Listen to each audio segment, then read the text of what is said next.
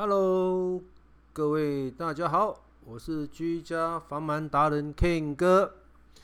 前一集我们介绍到了居家螨类的生态，还有一部分会影响到我们生活的问题。那这一次呢，我们再来分享他们对我们所造成的问题跟危害。居家环境中最多的螨类呢，占八十趴的美洲式尘螨跟欧洲式尘螨啊，它们所产生的附加过敏源呢，就是脱皮、分泌物、粪便、尸体残骸。那特别要注意它的粪便的尺寸大小，大概在。PM 十，也就是十微米左右的大小。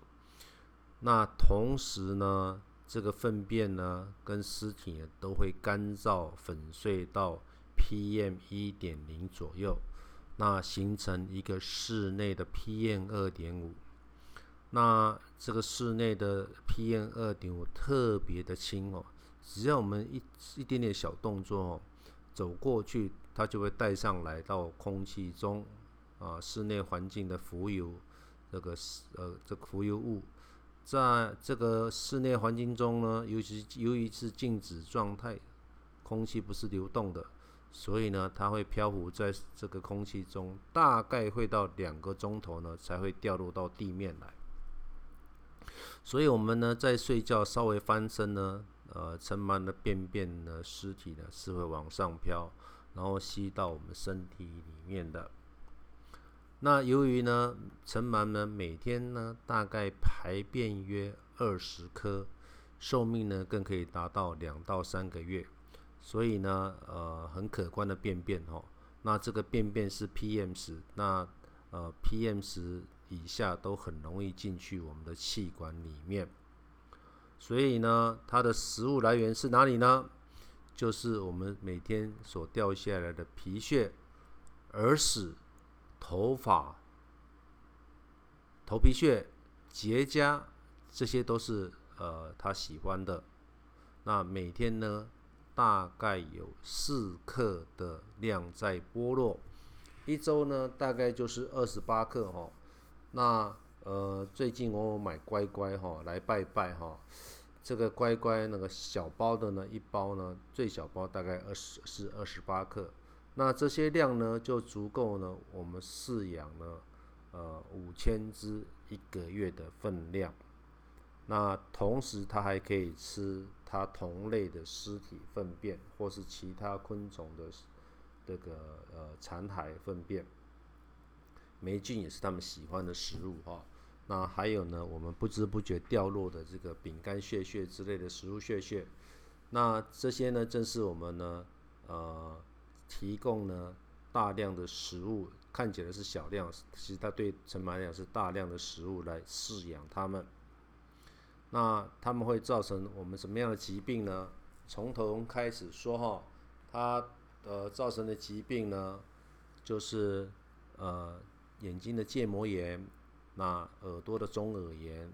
那为什么是耳朵哈？我们做过实验哈。呃，尘螨呢非常非常喜欢耳屎哈，那我们有喂食过耳屎给尘螨哈，那尘螨会蜂拥而至哦。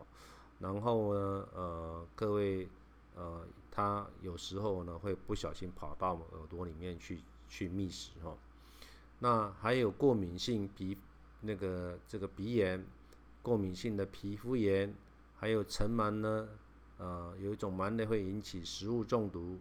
呃，气管发炎、气喘、慢性的肺阻塞肺病，还有呢，它会增强我们被病毒流感所感染。那为什么会引起这些症状呢？简单而言呢，尘螨的过敏源呢，是它由于是外来物，非常的微小，它很容易就都跑进我们身体来。那人体识别它是它是这个外侵那个外来的入侵者，所以我们会。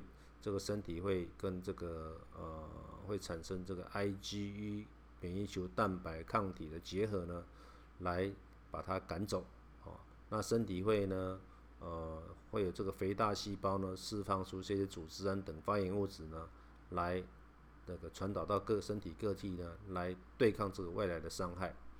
那这个中这个呃组织胺呢，会引起身体的发炎呢，那稍有这种各种不同的这个呃差异，包括呢我们大家所知的流鼻水啦、眼睛痒啦、呃呼吸急促啦、皮肤干燥啦，这都是这些肥大细胞在身体呃各部所释放的组织胺的反应所引起的。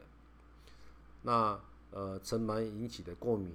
呃，造成的免疫但免疫系统的失常呢，也关系到呢最近我们发生的所谓的 COVID-19，让病毒呢更容易进入我们身体感染我们。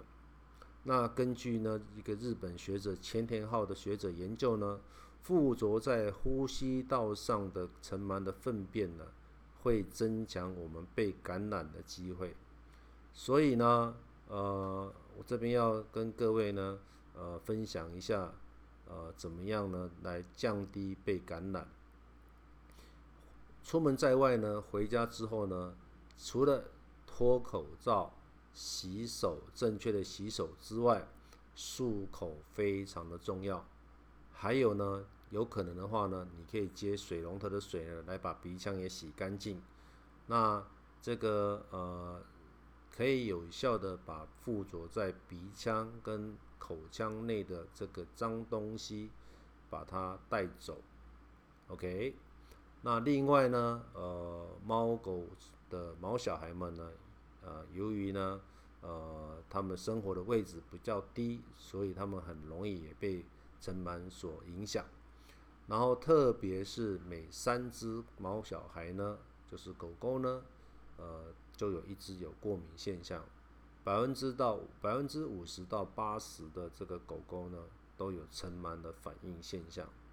那尘螨所造成的这个过敏性的皮肤病，哦，对狗狗而言呢，因为它不会讲，所以呢，呃，耳朵、鼻子、眼睛，还有全身的皮肤，你看它它有异常的时候，比如说它用很很这个脚去抓它啦，或是去磨地面啊，那这个时候你要特别注意哦。那带它去就医，然后把它的窝呢用正确的方法把它清理干净。所以呢，下一集呢我会分享呢目前大家的错误的打扫，跟怎么样来正确的打扫方法来降低他们的生存。好的，下一集请期待，谢谢各位。